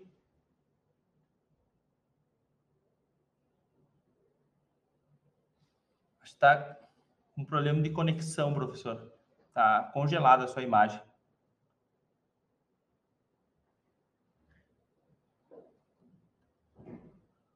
Vamos ver. Bom, nós vamos fazer o seguinte, então. Enquanto a professora Miriam, quando a gente. Eu vou chamar todo mundo de volta para a sala. Professor Moran, professor Mário. Olá. Sansão, professora Mônica e a uhum. professora Lúcia. Eu vou chamar a gente de volta para a sala. Bem-vindos todos. Quando a professora Miriam restabelecer o som, a gente faz um acordo entre nós que a gente passa para ela a fala. Pode ser? E aí Pode a gente vai trabalhando. Tá ótimo, perfeito. Professora Miriam, fique tranquila. Quando restabelecer, diga, cheguei. E a gente repassa a fala para cima. Olha só, a gente tem uma pergunta aqui uh, que eu vou colocar na tela, que é endereçada para todo mundo. Deixa eu pegar, tem duas, na, na verdade. Aqui. Que é da professora Cristiane Kohler, Kohler, Quiller, que é colega nossa, nossa amiga lá da Federal do Rio Grande do Sul, da, de Mato Grosso. Fez seu programa de pós-graduação, seu doutorado. Professora Miriam, fala com a gente. Ainda não. Não. Nós vamos indo, daí quando conseguir, pode falar, tá bom? E ela faz uma pergunta para todo mundo, daí a gente retoma o seu tempo. Uh, que é pensando em educação pós-pandemia, tanto na educação básica quanto no ensino superior, o que cada um de vocês pensa que seja importante em um programa de formação docente. Pessoal, agora não tem mais ordem, tá? Vocês fiquem à vontade, agora a gente vai ficar na, na sala juntos aí, para a gente poder conversar em torno dessa questão que a professora Cristiane coloca para a gente. Então, quanto ao ensino superior, o que, o que cada um de vocês pensa que seja importante em um programa de formação docente nesse pós-pandemia? À vontade, gente.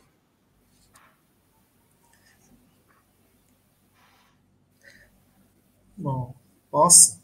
Bom, uh, muito obrigado. É uma pergunta, como dizia Adriano, uh, muito uh, desafiadora. Eu conheço a Cristiane uh, lá do PGE, da URGS. esta pergunta, em parte, ela tem uma resposta. Tem uma resposta no sentido de que, pegando um pouco da fala do professor Morano, quando dizia que tanto o professor Morano, o professor Marlo, o professor Marlo com a questão da da pedagogia, da didática de proximidade, tem a ver com a, tanto a centralidade do ensino no aluno. E o professor Moran uh, coloca a questão de, embora em desafios, em meio aos desafios,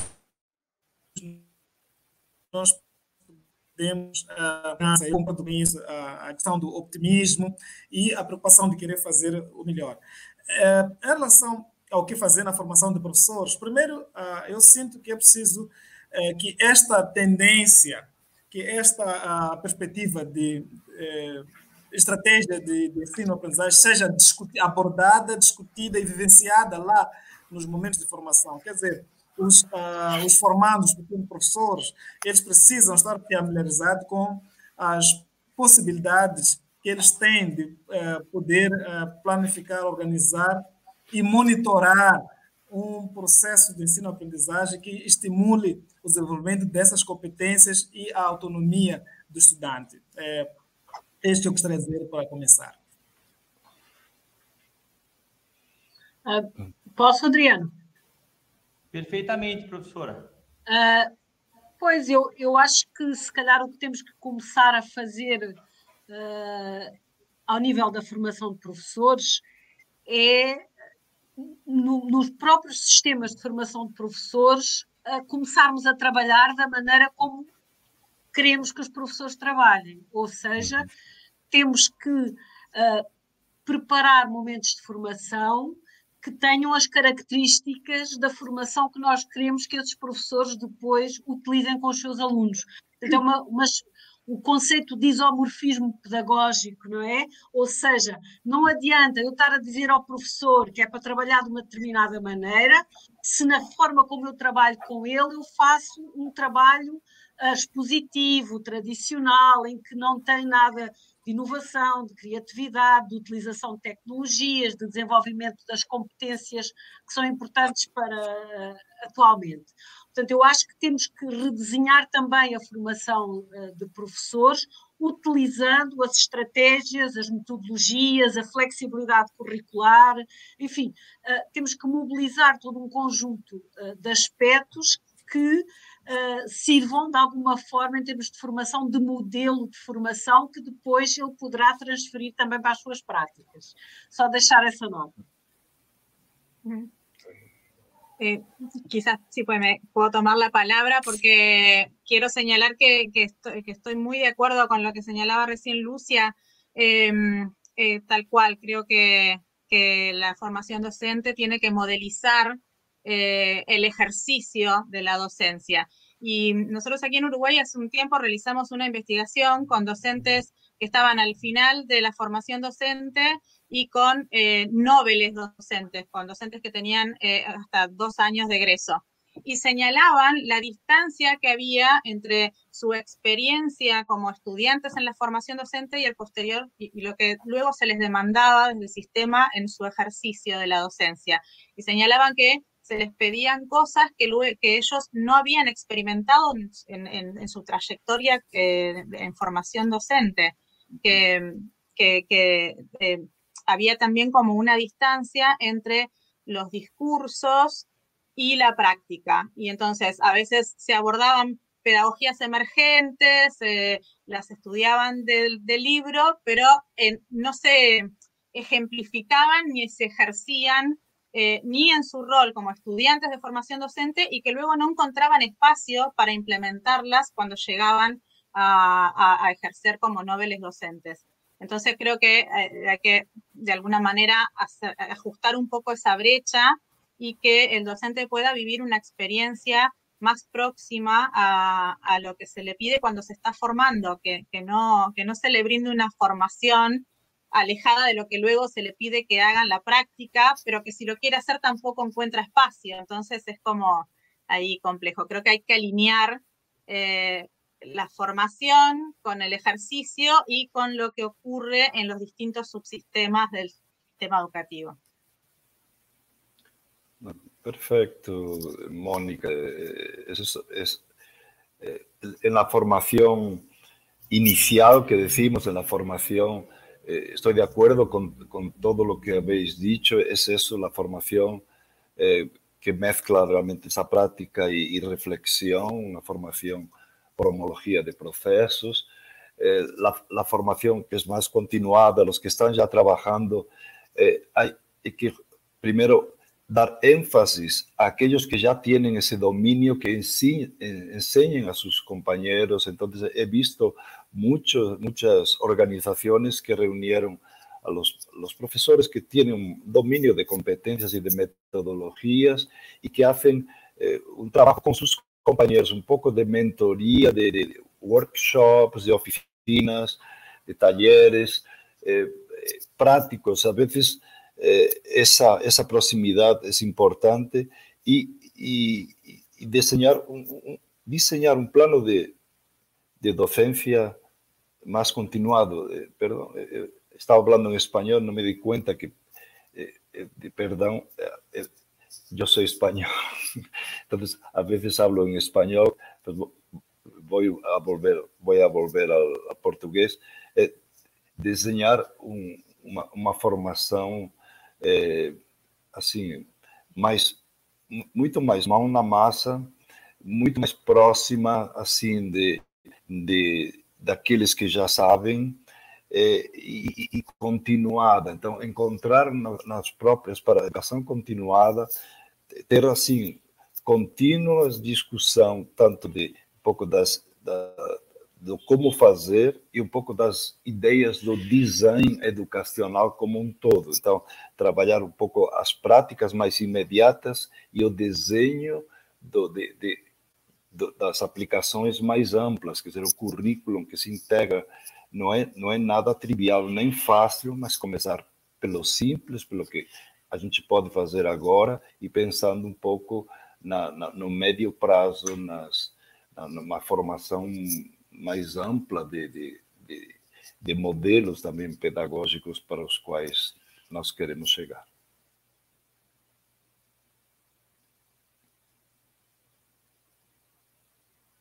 Posso?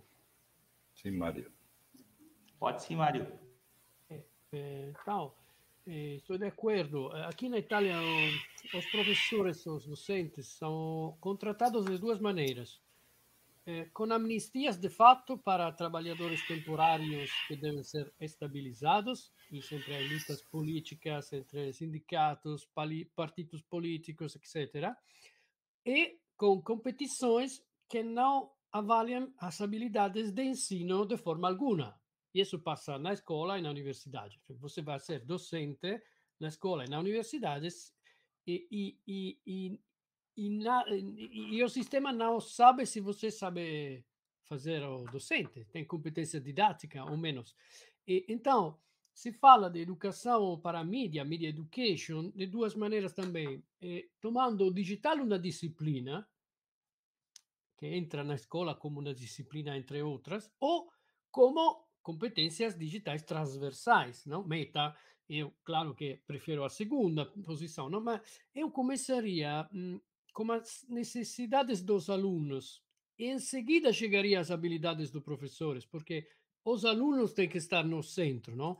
E aqui temos um, um, um framework europeu que é bastante bom, que é o DigComp Edu, que eh, también mm, existe en, en, lengua en portugués, porque, porque, porque Portugal está afortunadamente na Europa, então está em inglês, em italiano, português, e lá você tem um pouco algumas áreas de interesse que eu acho são como guias úteis, eh, úteis para a formação docentes, porque o final de todo é o estudante, não? A competência digital do, do, do, dos aprendentes, porque os estudantes vão viver o, o século XXI e têm que, que, que ter competência e, e, capacidades críticas também para poder viver bem no século XXI. Se a escola está fixada no século XX, como algumas vezes passa aqui na Itália, e não só, não só na Itália, tem um problema, porque você não vai formar pessoas que vão viver no seu próprio século, mas vai formar pessoas um pouco esquizofrênicas, alienadas, não? que vão a ter, a ter competências que elas mesmas eh, têm porque vão utilizar plataformas, pero só para socializar ou para suas, não, eh, suas paixões, que está bom, mas a escola pode ser uma outra realidade que vai não, a fazer com que eles eh, vão acrescentar competências também e, critica, capacidades críticas no utilizo, uso responsável, resolução de problemas, eh, colaboração. Eh, antes se falava de, eh, da falta de colaboração entre docentes, não?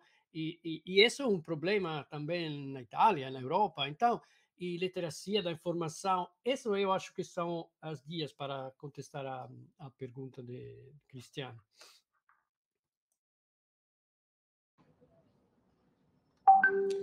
Muito bem. A professora Miriam está tentando reconectá-la ainda.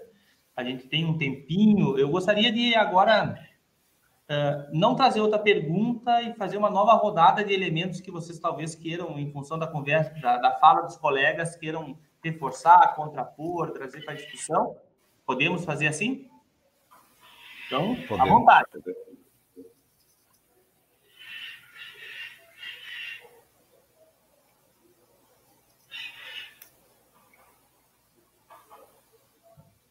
Algum elemento que vocês lá na primeira fala não contemplaram pela, pela minha indelicadeza de entrar e cortar vocês. Agora é a hora de poder retomar.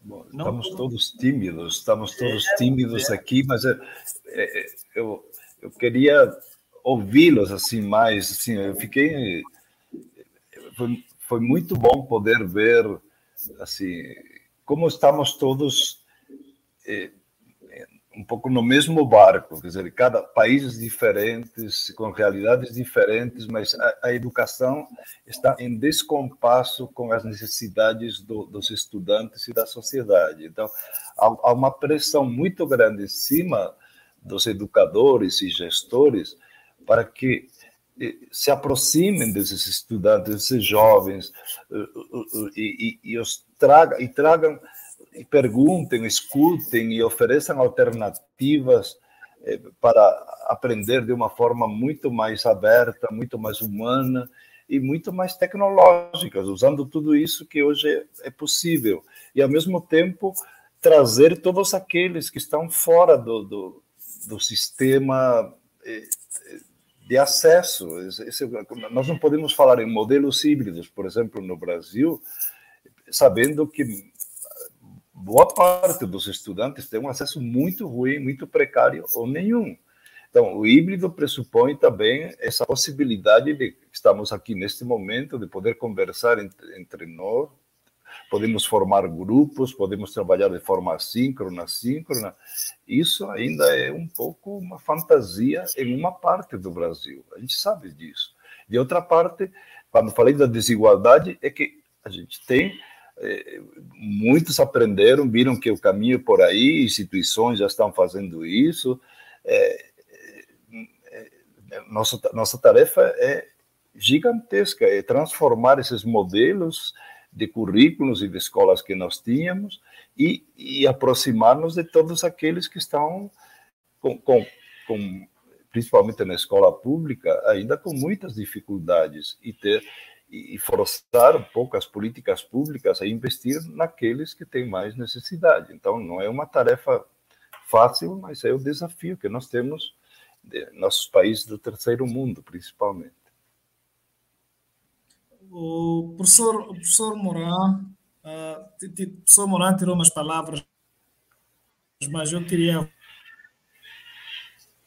falar, é, eu queria ia colocar, é que, é, é que todos, todos aqui, é, conferencistas, colocaram, portanto, o problema, a solução para o problema, as possibilidades para a solução deste problema, para enfrentar os desafios da educação pós-pandemia, do ponto de vista de paradigmas de aprendizagem, a questão colocada uh, no como fazer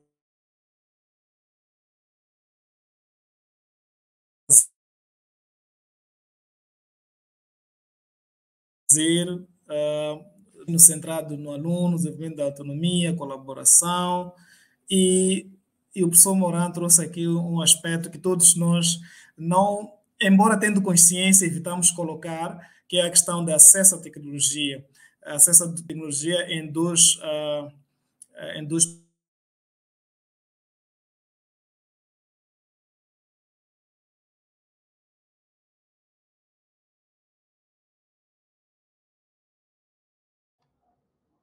pilares. Um que é, de fato, os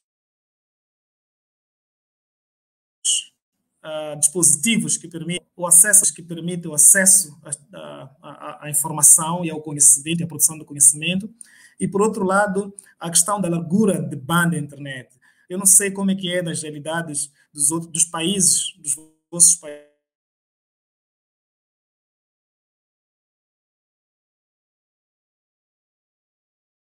países, mas uh, no meu país, quando isso se agudiza quando saímos das grandes capitais para, para, para, para o interior. de fato, temos que olhar também para isso, para a questão do acesso, das tecnologias para acesso à, à informação e à formação.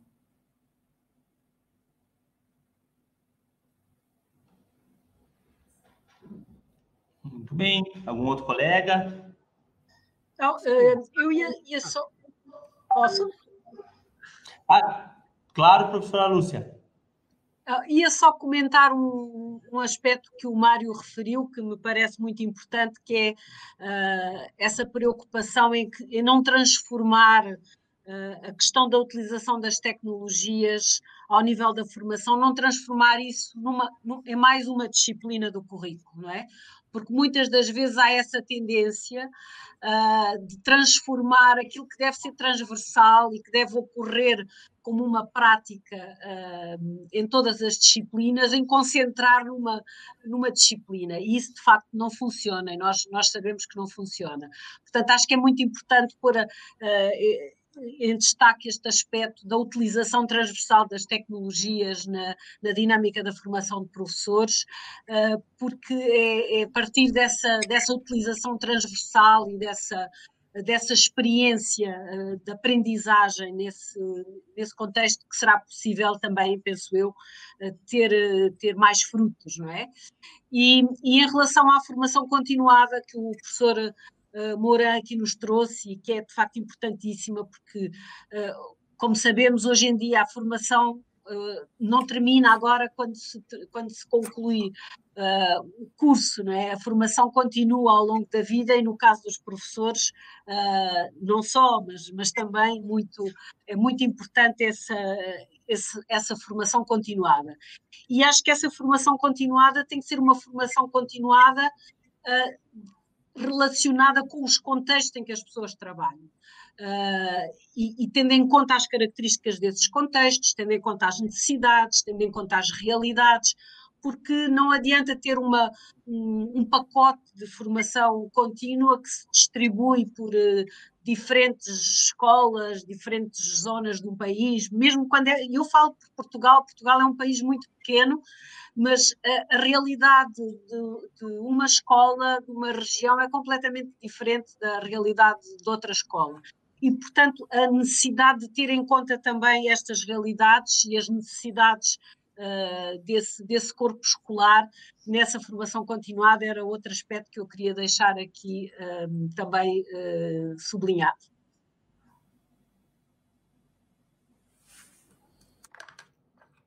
Eh, sim, eh, eu acho que é certamente importante a questão do acesso e inclusão, eh, os gastos para eh, riequilibrar as diferenças não, de acesso e depois um discurso que é um pouco teórico-prático, mas é do, sobre eh, o ecossistema, eh, que é sobretudo uma questão cultural. É trabalhar, por exemplo, sobre os diferentes espaço-tempos de aprendizagem eh, para compreender as lógicas profundas que caracterizam os novos ambientes e ecossistemas. Aproveitar das melhores oportunidades para aprender melhor e mais. É, é, o mesmo também para desaprender coisas e reaprender coisas novas. Eu, eu sei que é um discurso que nos leva uh, para. Però, bom, é uma questão que eu acho fundamental. A questão do espaço-tempo do aprendimento hoje, que é muito diferente dos, do espaço-tempo de uma vez, que não é aristotélico mais agora, não? É um conjunto de espaço-tempos que, se bem compreso, compreendidos, podem ajudar-nos para aprender melhor. É.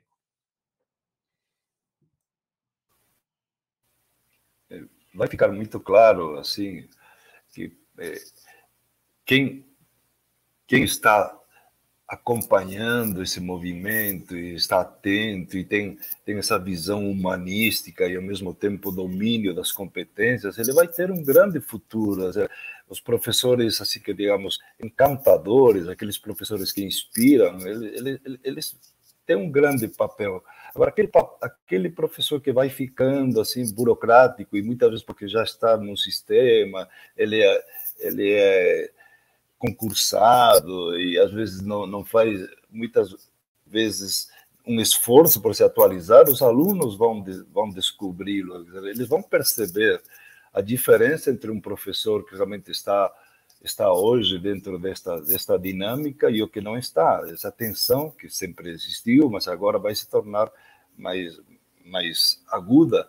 Só que fica perceptível porque os alunos percebem os alunos querem um professor que que, traga assim desafios e uma educação por desafios, por projetos, ela, ela, ela exige uma participação coletiva. Então, uma parte desses docentes, eles vão ter que correr para não ficar um pouco como, como seres estranhos aqui dentro de um, de um sistema. Mas sabemos que isto é um processo ainda longo, mas inevitável. Há uma pressão muito forte, assim como o trabalho não será o mesmo, será híbrido, a educação ela vai ter que mudar os modelos, está claro, está claro.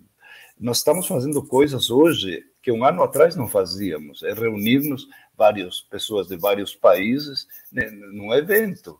Antes íamos todos lá para Passo Fundo, para o CENID. Hoje estamos mudou a mentalidade. Os alunos também, eles disseram, olha, eu posso ter aula da minha casa, posso ter aula da sala de aula, mas que aula eu vou ter na sala de aula e que, que posso ter em casa? Então, esse redesenho, principalmente no ensino médio, no ensino superior, ele, ele vai trazer um grande desafio para todos nós de atualização, de compartilhamento de práticas, de, de ver modelos, porque estava, estava algo que já vinha há muito tempo se desenhando, mas que agora ficou muito claro, temos que mudar essa escola que está aí. Ela, ela, ela, é, ela é muito burocrática, ela é muito quadrada para esse mundo dinâmico que, que nós temos em frente. Então, são desafios, oportunidades, e, e eu creio que há, há uma grande transformação que, que nos espera e para a qual o, mais, o elemento mais importante é o humano. Então, as tecnologias, como a Mônica disse no Uruguai, por exemplo, os professores têm aí as tecnologias. Essa é uma, uma equação importante que o país nos dê acesso, e para muitos ainda falta. Mas não é suficiente. Tem todos a, todo, a mudança de mentalidade, o desenho metodológico, é, pensar mais no estudante, o estudante incorporar como como alguém que faz jornada, viagens, ele, ele, ele, vê a aprendizagem como um processo muito mais ativo. E é aí que está o, o grande problema também. Sí, eh, totalmente de acuerdo. Y eh, igualmente yo creo que la pandemia eh, nos trajo también algunas, algunas cosas positivas. Si uno se, se, se, pone a hacer el esfuerzo, rescata uh -huh. algunas cosas positivas entre todas la desgracia que nos trajo. Y, y algunas de ellas tienen que ver con que eh, nos obliga a tomar conciencia de que eh, el acto, el ejercicio docente no es un ejercicio, no puede ser más un ejercicio en solitario. Que así como de la pandemia nos salvamos entre todos, también el sistema educativo lo cambiamos entre todos y, digamos, no lo cambian solo las autoridades. ¿no? Nosotros eh, tenemos que empezar a construir el sistema educativo que queremos desde un trabajo en red, en red con otros docentes, en red con expertos externos, en red con los estudiantes, eh, darle espacio y darle voz a los estudiantes sobre el tipo de educación que, que quieren y necesitan es también eh, imprescindible. La pandemia nos ha forzado a eso, porque los docentes tenemos que empezar a escucharlos, porque si no, eh, nos apagan la pantalla y los perdemos, no los tenemos ya más prisioneros adentro del aula. Entonces, eh, creo que una de las cosas que nos ha dejado la pandemia es esa conciencia de la necesidad de trabajo en red, de colaborar y de compartir y de que eh, esto, digamos, en, en, la solución o en, en, este cambio que la educación necesita, debemos implicarnos y tomar responsabilidad y actuar. Totalmente de acordo. Muito bem, colegas. Olha só, a gente começa pontualmente e termina pontualmente aqui no, no CENID para que as pessoas possam se organizar também é, para as outras atividades e para respeitar também a coisa mais valiosa que alguém pode doar para o outro, que é o tempo, né? Que é o que vocês estão fazendo. Então, eu quero, em nome da, da equipe, do time do CENIT, mas eu vou dizer um nome aqui bem específico, que fez um esforço muito grande para fazer essa mesa, que foi de fato maravilhosa, que é a Rosângela Garcia, né? fez contato com todo mundo, ela de fato foi incansável no processo de fazer o contato com vocês, de mandar as informações. Então, muito importante essa, esse envolvimento dela, que, na verdade, traduz muito do que nós acreditamos. Né? Toda, toda crise traz um conjunto de oportunidades, e o que a gente está fazendo aqui é isso, né? É, de fato, criar não somente fazer uma mesa internacional, que não seria possível fazer no presencial, pessoal, porque a gente sabe, não sei como está no país de vocês, mas no Brasil as fontes secaram de fomento, não seria possível fazer essa mesa no presencial, e eu não estou aqui fazendo nenhum tipo de, de comparação entre presencial e uhum. a distância, mas simplesmente colocando que é uma oportunidade que foi aberta e que a gente aproveitou. E também nós não teríamos o número de inscritos que tivéssemos se fosse presencial também, pessoas espalhadas no Brasil inteiro, fora do país também, que estão tendo a oportunidade, aproveitando a oportunidade de discutir e conhecer eh, perspectivas sobre a, o ensino híbrido a partir da, do conhecimento, a partir da visão de colegas que são tão, tão, tão competentes como cada um e cada uma de vocês são. Infelizmente, a professora Miriam não conseguiu reconectar. O que eu quero, como representante aí do time CENID, é agradecer muito o professor Sansão, agradecer muito a professora Lúcia, professor Mário, professora Mônica, professor José Moran, a professora Miriam também, pela generosidade de vocês. Uh, esse, essa mesa ela vai virar um podcast, a gente vai disponibilizar para vocês também. Ela já está disponível no YouTube para que outras pessoas possam ver. E me parece que na linha de, do, do, do, que o tio Ben lá fala, né? Grandes poderes trazem grandes responsabilidades. Essa mesa aqui ela expressa muito bem isso, né? Ou seja, se nós nos preocupamos, se nós produzimos, se a gente pode ajudar as pessoas, só existe uma possibilidade: é ajudar as pessoas. Agradeço muito a cada um e a cada uma de vocês que estiveram aqui na mesa, as pessoas que interagiram no chat e espero que em breve possamos voltar a interagir no sentido de criar melhores condições para que nós consigamos continuar fazendo aquilo que é a essência da educação, que é formar pessoas para transformar o mundo, tá bom? Muito obrigado, gente. Muito obrigado. Obrigado, Adriano. Obrigada. Gracias a todos. Muchas gracias. Un placer estar con todos. Fue, un gusto muito, compartir con ustedes. Muchas gracias. Gracias a todos. Muchas gracias. Encantado. Este podcast foi produzido pelo GPID, Grupo de Pesquisa em Cultura Digital da UPF, em parceria com o Núcleo de Música, projeto de ensino do IFRS Campo Sertão. Composição de trilha sonora Felipe Batistella Álvares.